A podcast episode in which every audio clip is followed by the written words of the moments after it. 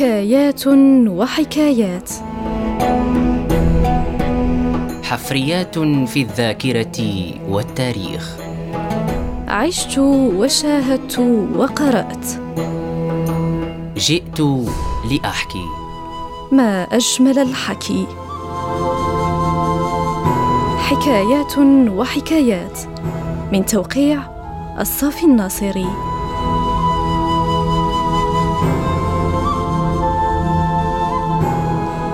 أوفياء ريم راديو. أهلا بكم. نستضيف اسما آخر في رحلتنا لملامسة جوانب من ذاكرة وتاريخ المغرب المعاصر. نستضيف الأستاذ النقيب محمد الصديقي وراء هذا الرجل مسار حافل. مارس الصحافة مارس العمل السياسي مارس المحاماة ولا يزال كان عضوا بالمجلس الدستوري كان عضوا بهيئة التحكيم المستقلة لتعويض ضحايا الاختفاء القسري والاعتقال التعسفي والعديد العديد من المهام الوطنية. نرحب بك الأستاذ محمد الصديقي في حكايات وحكايات على ريم راديو. شكرا جزيلا على الاستضافة.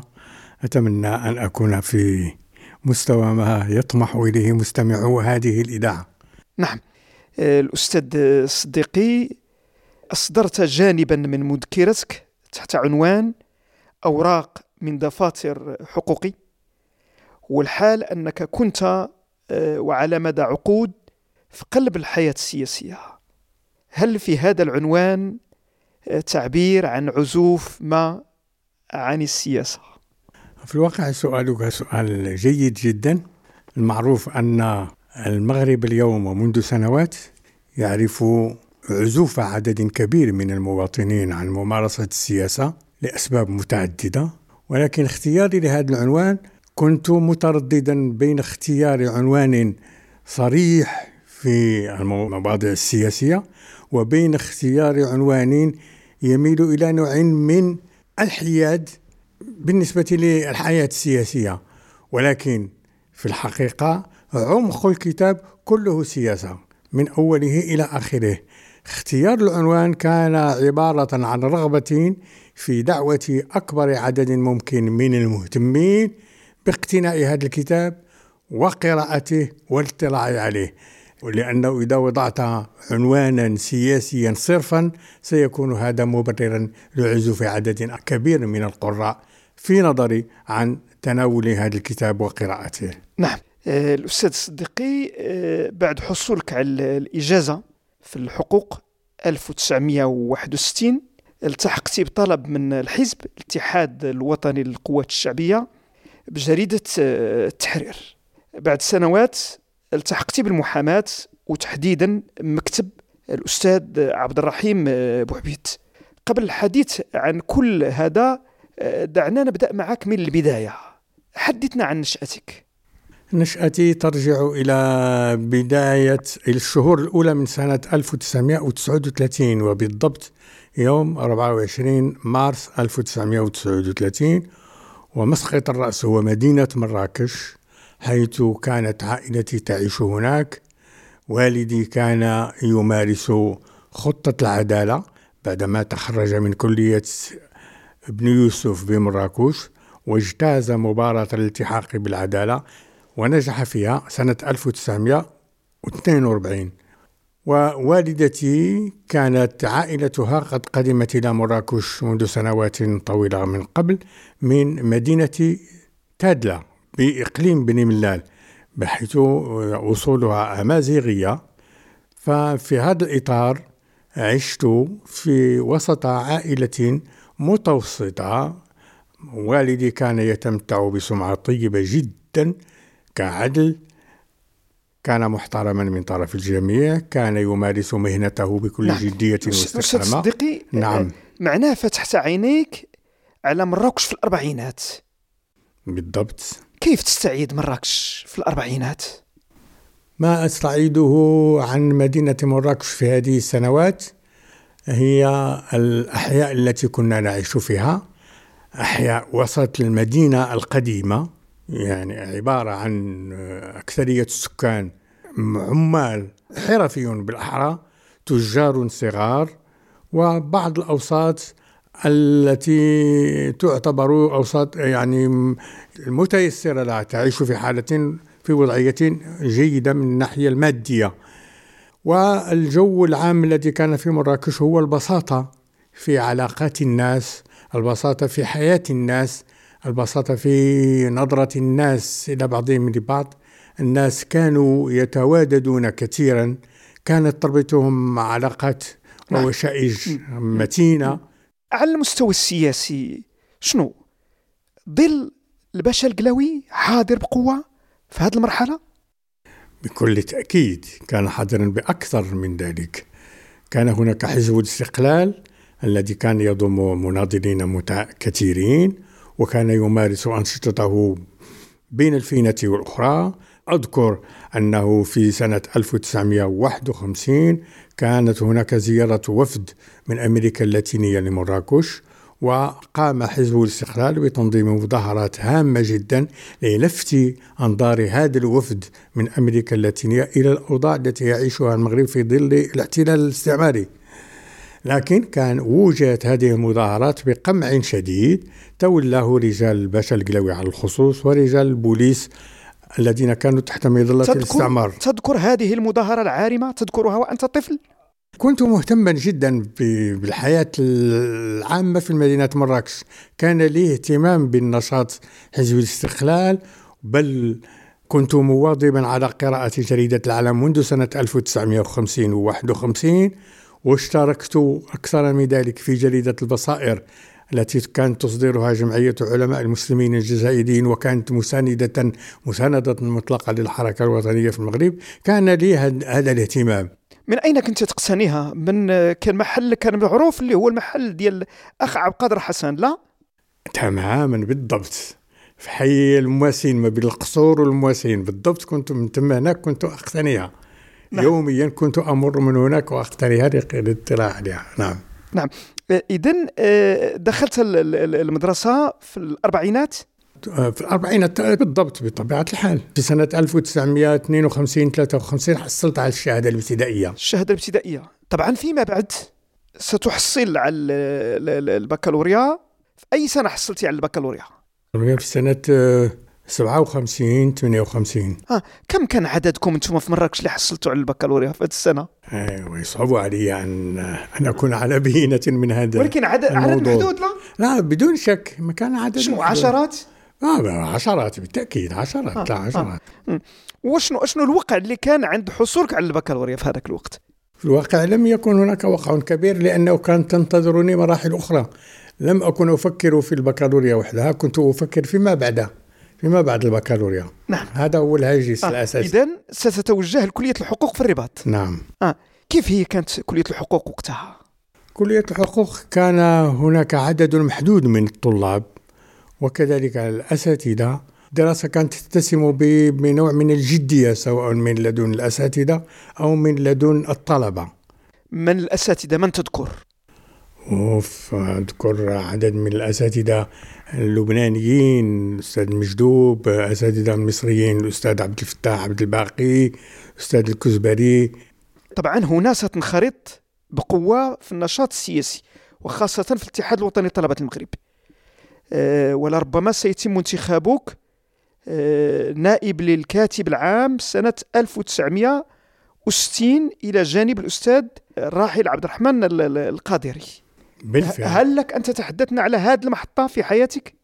هذه المحطة في حياتي ابتدأت منذ السنة اللي قبل منذ سنة 1959 بالضبط لأني كنت قد حضرت مؤتمر تأسيسي للاتحاد الوطني للقوات الشعبية في الدار البيضاء وأنا طالب وانخرطت في الاتحاد الوطني لطلبة المغرب وانتخبت في عضوية مكتب فرع الرباط وبدأت أنشطتي منذ, دي منذ دي تلك السنة. في سنة في المؤتمر الذي انعقد في سنة 1960 تم انتخابي لعضوية اللجنة التنفيذية وتحملت مسؤولية النائب الكاتب آه، العام لهذه اللجنة إلى جانب المرحوم عبد الرحمن القدري الذي كان يتولى رئاسة المنظمة في هذه الفترة.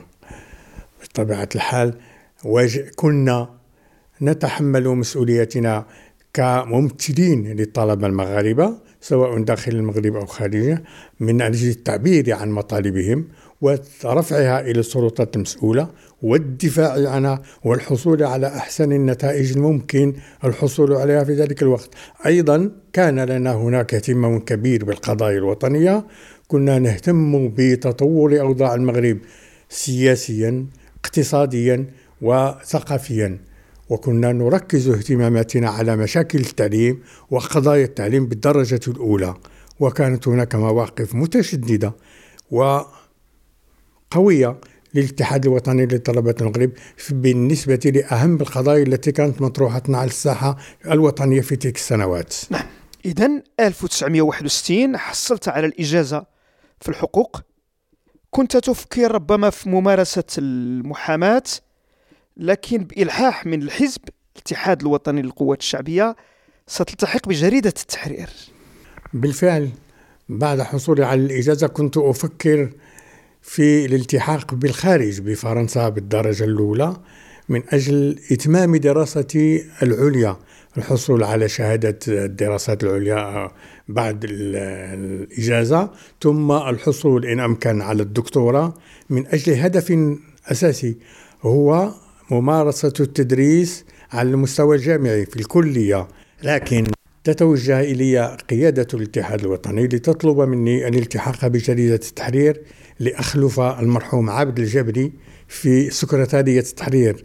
كان يمارسها من قبل وكان على نية مغادرتها في صيف 1961 فلم أجد بدا من الاستجابة لهذا الطلب الذي كان يلتقي في الواقع مع تطلعاتي من منذ منذ زمان تطلعاتي كرجل مهتم بالسياسة كرجل يمارس يرغب في ممارسة السياسة كرجل مهتم بالإعلام ويمارس الإعلام بطرق مختلفة. من اتصل بك؟ من قيادة الحزب؟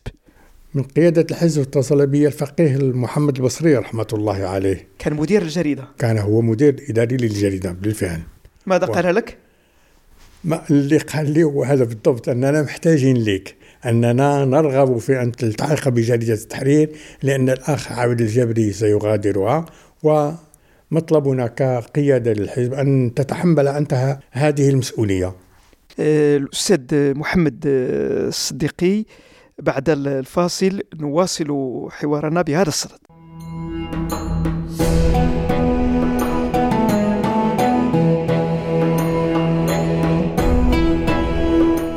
حكايات وحكايات.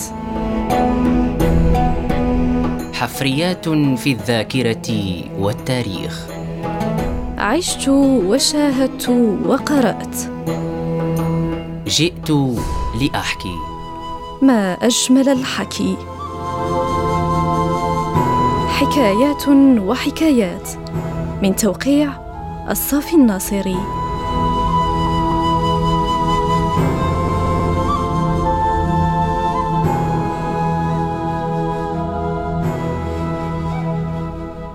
مستمعينا الأعزاء نعيد الترحيب بكم في حكاية وحكاية على ريم راديو حيث نستضيف آه، الأستاذ النقيب آه، محمد الصديقي إذا الأستاذ الصديقي قبل الفاصل كنا بصدد الحديث على أن قيادة حزب الاتحاد الوطني للقوات الشعبية في 1961 اتصلت بك في شخص الفقيه البصري تطلب منك أنك تلتحق بالجريدة.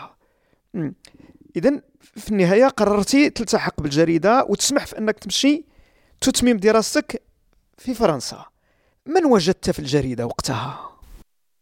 وجدت مجموعة من الصحفيين الذين كانوا يشتغلون من قبل وهم آه، الأخ المرحوم محمد باهي من جهة هناك الأخ البوسرغيني هناك الأخ عبد الله رشد هناك الأخ علي الهواري الأخ أحمد صبري ومجموعة أخرى من الإخوان الذين لا أذكر عبد الرحمن اليوسفي كان رئيس التحرير بالضبط كان هو الذي يتولى مهمة رئيس التحرير منذ تأسيس الجريدة في أفريل 1959 نعم. إذا أنت تقدم على ميدان اللي ما عندكش فيه تجربة سابقة.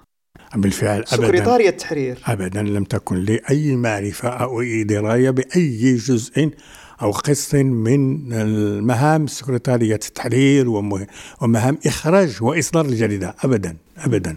إذا كيف تصرفت؟ تصرفت ب- بنوع من الشجاعة نوع من الإقدام. هذه مهمة.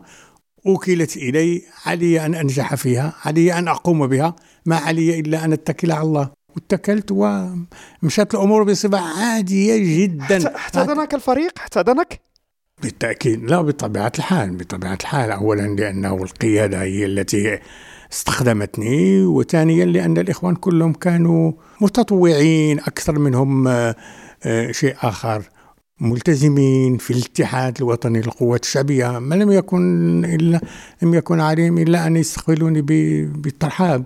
طبعا. الأسماء التي ذكرتها كان لها فيما بعد مسارات قوية كلها هذه الأسماء هذه اللي تكلمتي. بالفعل تماما. لم كان هناك طاقم حقيقة عبارة عن مجموعة من المناضلين المخلصين الملتزمين بمبادئ الاتحاد وبخطة الاتحاد ونشاط الاتحاد وبالعمل الصحفي في إطار الاتحاد الوطني للقوات الشعبية لا تذكر كم كانت تبيع وقتها التحرير؟ لا صعب علي أن أتذكر. لا لا أذكر أولا لم أكن مدة زمنية طويلة. لا, م... لا لا ليس هذا بالضبط فقط ولكن أنا لم أكن أهتم كثيرا بهذا الجانب. لم أكن أبحث في كم تبيع الجريدة أو لا. اهتمامي كله كان مركزا على إصدار الجريدة يوميا وبأحسن طريقة نراها أو كانت متوفرة نعم. في ذلك الوقت. كنتم إلى جانب العالم من ناحية وفيه جرائد أخرى اللي كانت كتنافسكم كانت الرأي العام؟ لا الرأي العام كانت آه، وقتها ما بقاتش في إط- في إطار الشورى والاستقلال لا. يمكن لأنه الرأي العام من بعد خذاها الحزب خذا هذا الاسم هذا بالضبط وأصدر به طبعا الجريدة في الوقت. آه. لأن كانت في اسم آه، ربما الأستاذ أحمد بن أحمد سودة بن سودة رحمه الله اللي التحق وقتها بالاتحاد الوطني للقوات الشعبية تماما تماما. آه. آه.